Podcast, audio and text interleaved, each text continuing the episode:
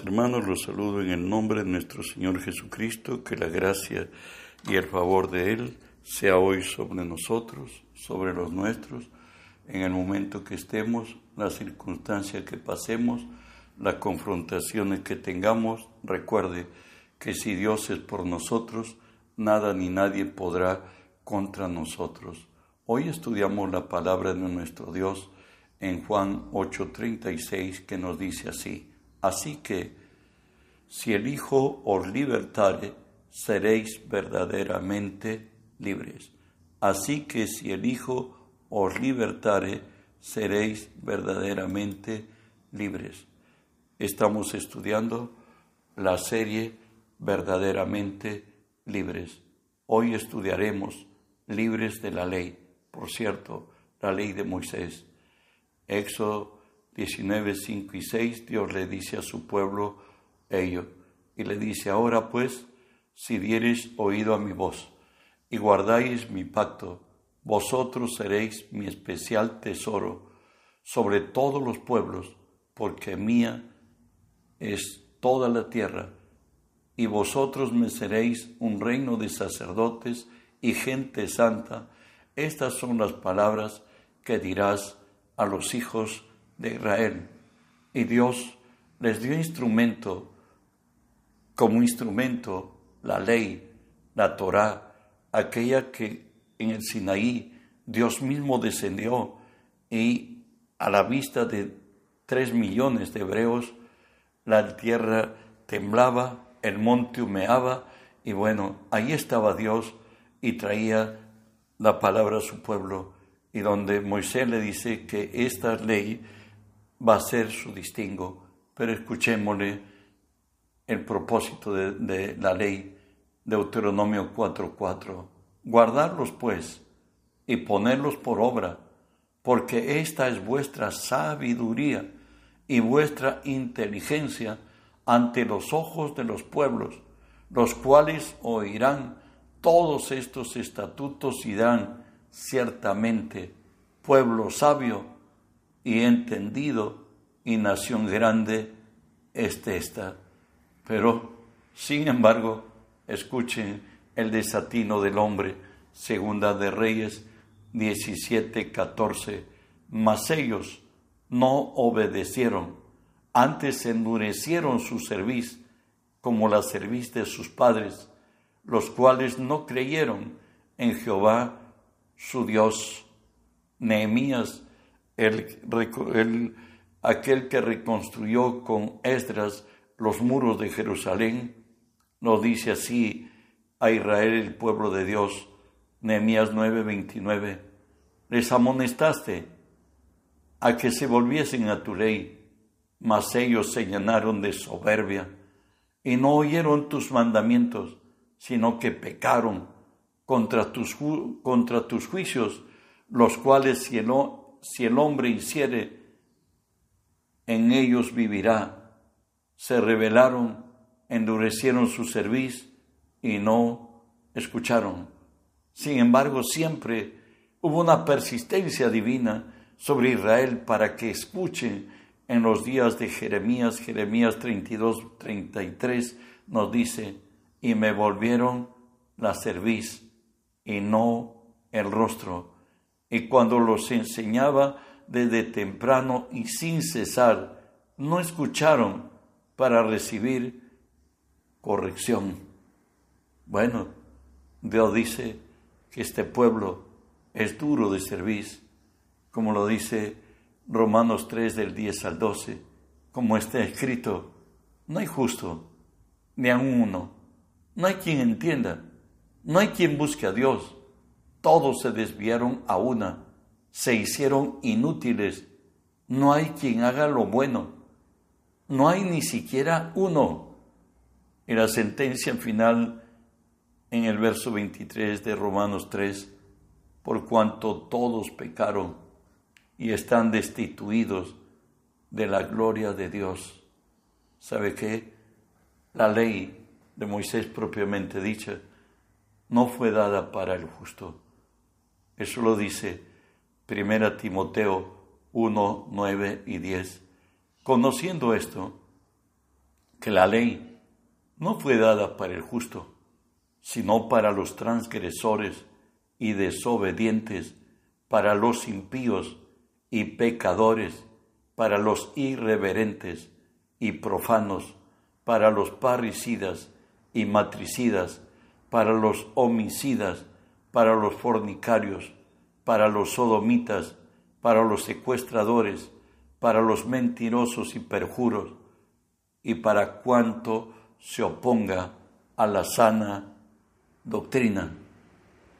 Dios dice que la ley no fue para los que hacían los justos, sino para los transgresores y desobedientes.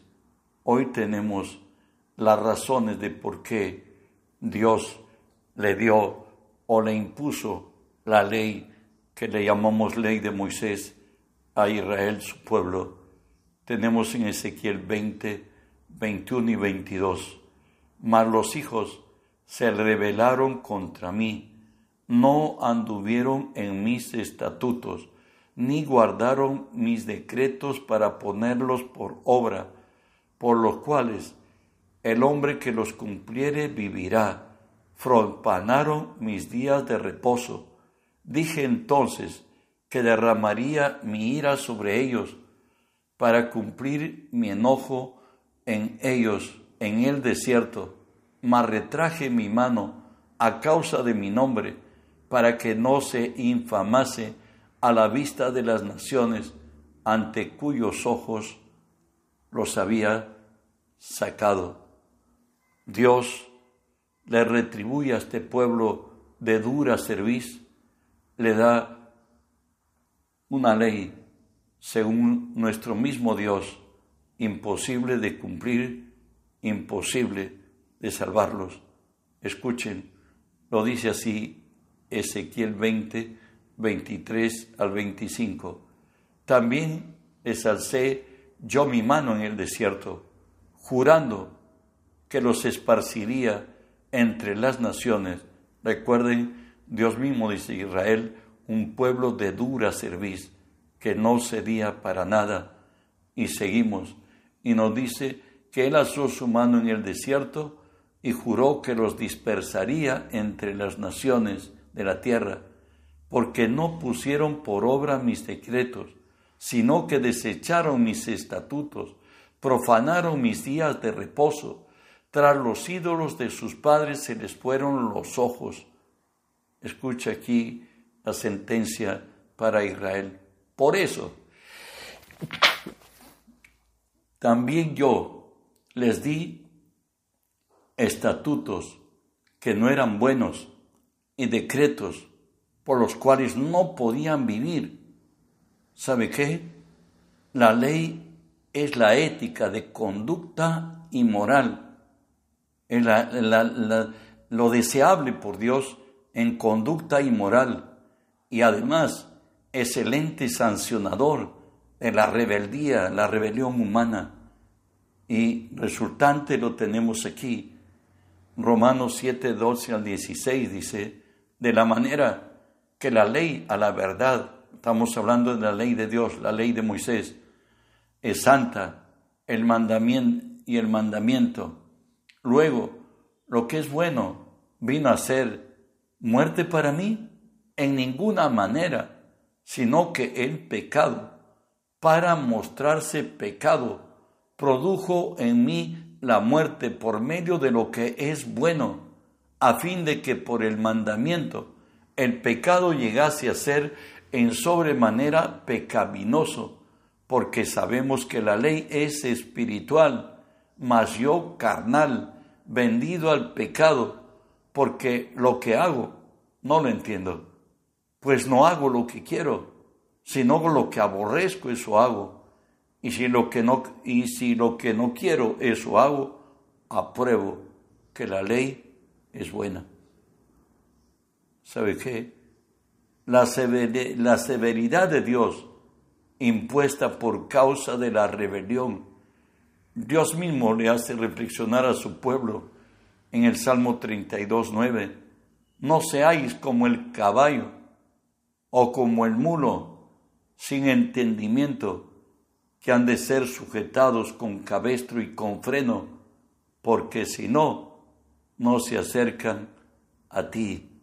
Recuerde, en Levítico 11 nos dice y le dice a Israel, su pueblo, les, hace diferencia en la, en la alimentación, en la dieta, que hay animales limpios y que hay animales inmundos. Por eso es que Dios le dice, no seáis como el caballo o como el mulo sin entendimiento, que han de ser sujetados con cabestro y con freno. O sea, tengo que darles, imponerles leyes para que reconozcan que quien los ha dado soy yo, porque si no, no se acercan, dice a mí. La ley nunca fue dada para salvar a nadie. La ley era el ente que calificaba y el ente que condenaba toda acción que era contraria a la ley. Y nos dice así Romanos 3:20, ya que por la ley ningún ser humano será justificado delante de él, porque por medio de la ley es el conocimiento de pecado. Recuerde que donde no hay ley, no hay transgresión a la ley, entonces Dios justo tenía que enmendar los caminos del hombre y dio la ley. Y aquel que traspasaba la ley, la ética moral que Dios eh, había determinado vivamos, pues ya era pecador. Y seguimos leyendo Santiago 2, del 10 y 11, nos habla eh, el hombre frente a la ley, porque cualquiera que guarda toda la ley, pero ofendiere en un punto, se hace culpable de todos, porque el que dijo no cometerás adulterio, también ha dicho no matarás. Ahora bien, si no cometes adulterio, pero matas, ya te has hecho transgresor de la ley.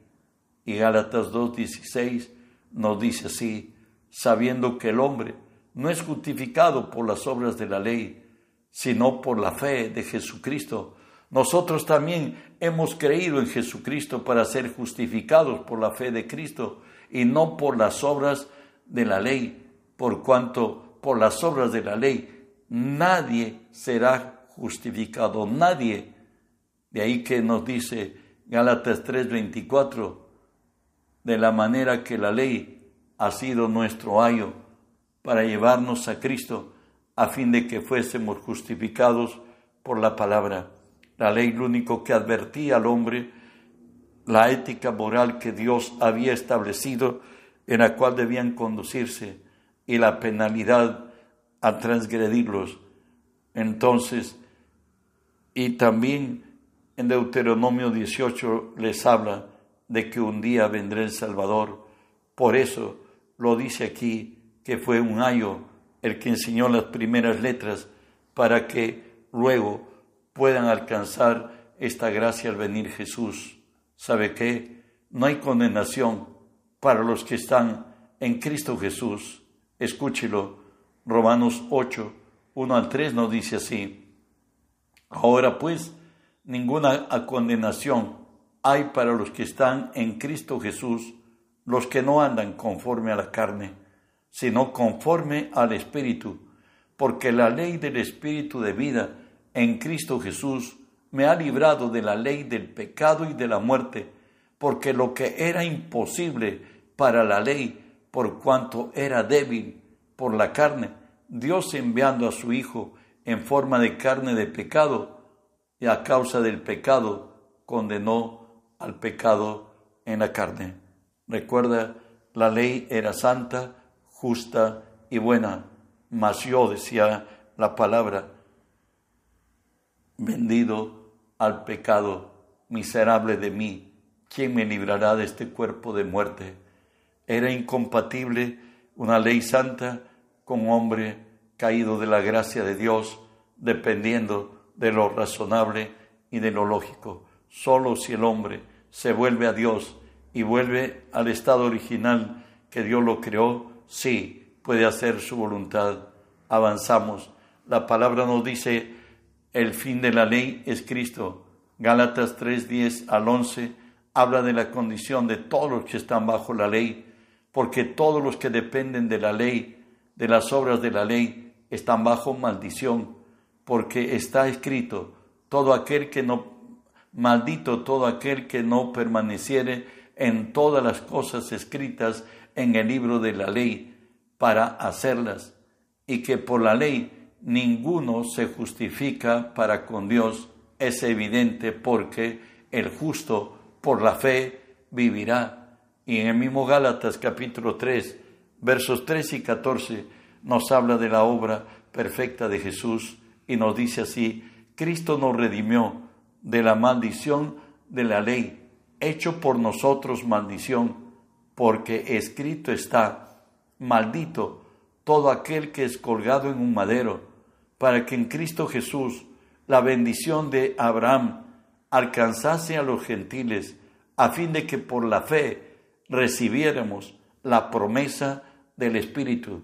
Recuerde que todos los que dependen de la ley están bajo maldición y Cristo nos liberó de la maldición de la ley, nos hizo libres de ella y nos dice la palabra para que nosotros recibiéramos el Espíritu, recibamos vida espiritual. Y Gálatas 3:29 nos dice, y si vosotros sois de Cristo, ciertamente linaje de Abraham sois y herederos según la promesa. Cristo abolió las enemistades que había entre nosotros, los que en otro tiempo éramos paganos, y Israel como pueblo de Dios. Fuimos incluidos a la iglesia del Señor y nos dice así Efesios 2, 15 y 16, aboliendo en su carne las enemistades de la ley de los mandamientos expresados en ordenanzas para crear en sí mismo de los dos un solo hombre, haciendo la paz y mediante la, cruz reconciliar con Dios a ambos en un solo cuerpo, matando en ellas las enemistades. Hoy venido a Cristo, podemos decir lo que nos dice Efesios 2.19, así que ya no sois extranjeros ni advenedizos, sino conciudadanos de los santos y miembros de la familia de Dios. Al venir Cristo a nuestras vidas, bueno, hoy somos hijos de Dios. No hay dos pueblos de Dios.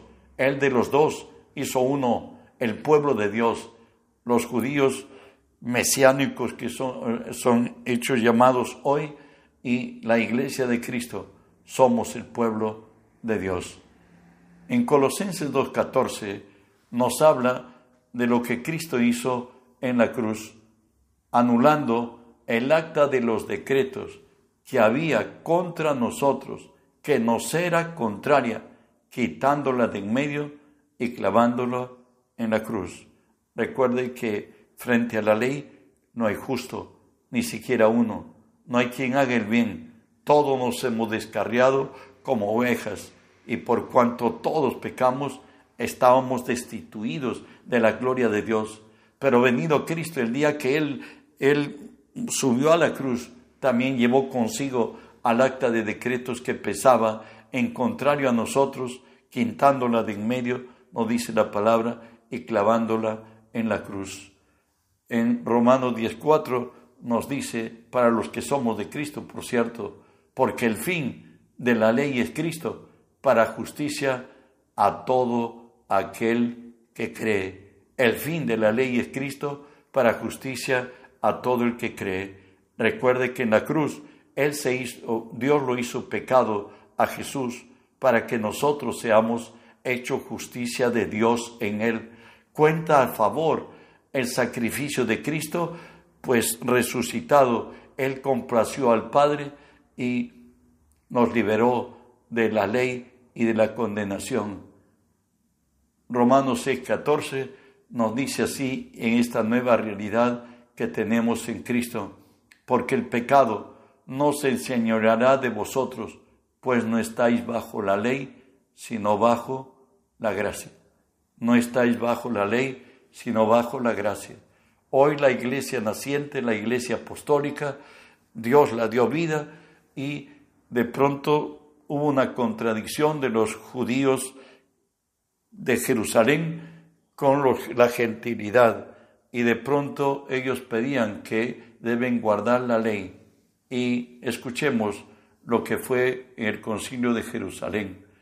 Y Dios que conoce, hablando Pedro, por cierto, los corazones, le dio testimonio dándoles el Espíritu Santo, lo mismo que a nosotros, y ninguna diferencia hizo entre nosotros y ellos, por cierto, en la casa de Cornelio, purificando por la fe sus corazones. Ahora, pues, ¿por qué tentáis a Dios, poniendo sobre la cerviz de los discípulos un yugo que ni nuestros padres ni nosotros hemos podido llevar? Antes creemos que por la gracia del Señor seremos salvos de igual modo que ellos. El hebreo creía que si guardaba la ley era salvo, pero sin embargo, frente a esa verdad no hay justo ni siquiera uno. Hoy, en el concilio de Jerusalén, Pedro está diciendo que la ley no pudieron llevarlo ni sus padres ni ellos, sino que seremos salvos así como la demostración de la gracia de Dios en la casa de Cornelio, eh, que era entre los gentiles lo que escrituralmente los primeros en recibir a Jesús, pues hoy le está diciendo que somos salvos igual, porque el Espíritu mismo que vino sobre ellos ha venido sobre el pueblo gentil.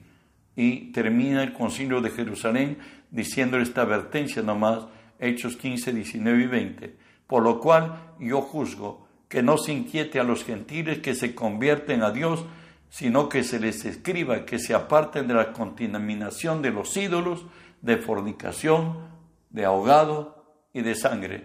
Recuerden que en el camino que estamos, más el justo por la fe vivirá.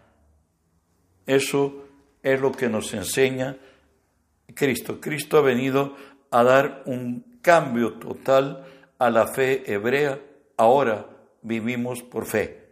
Que Dios añada bendición de su gracia, somos libres de la ley tornado en mandamientos. Reenviemos este mensaje para que otros escuchen y alcancen esta gracia. En el nombre de Jesús.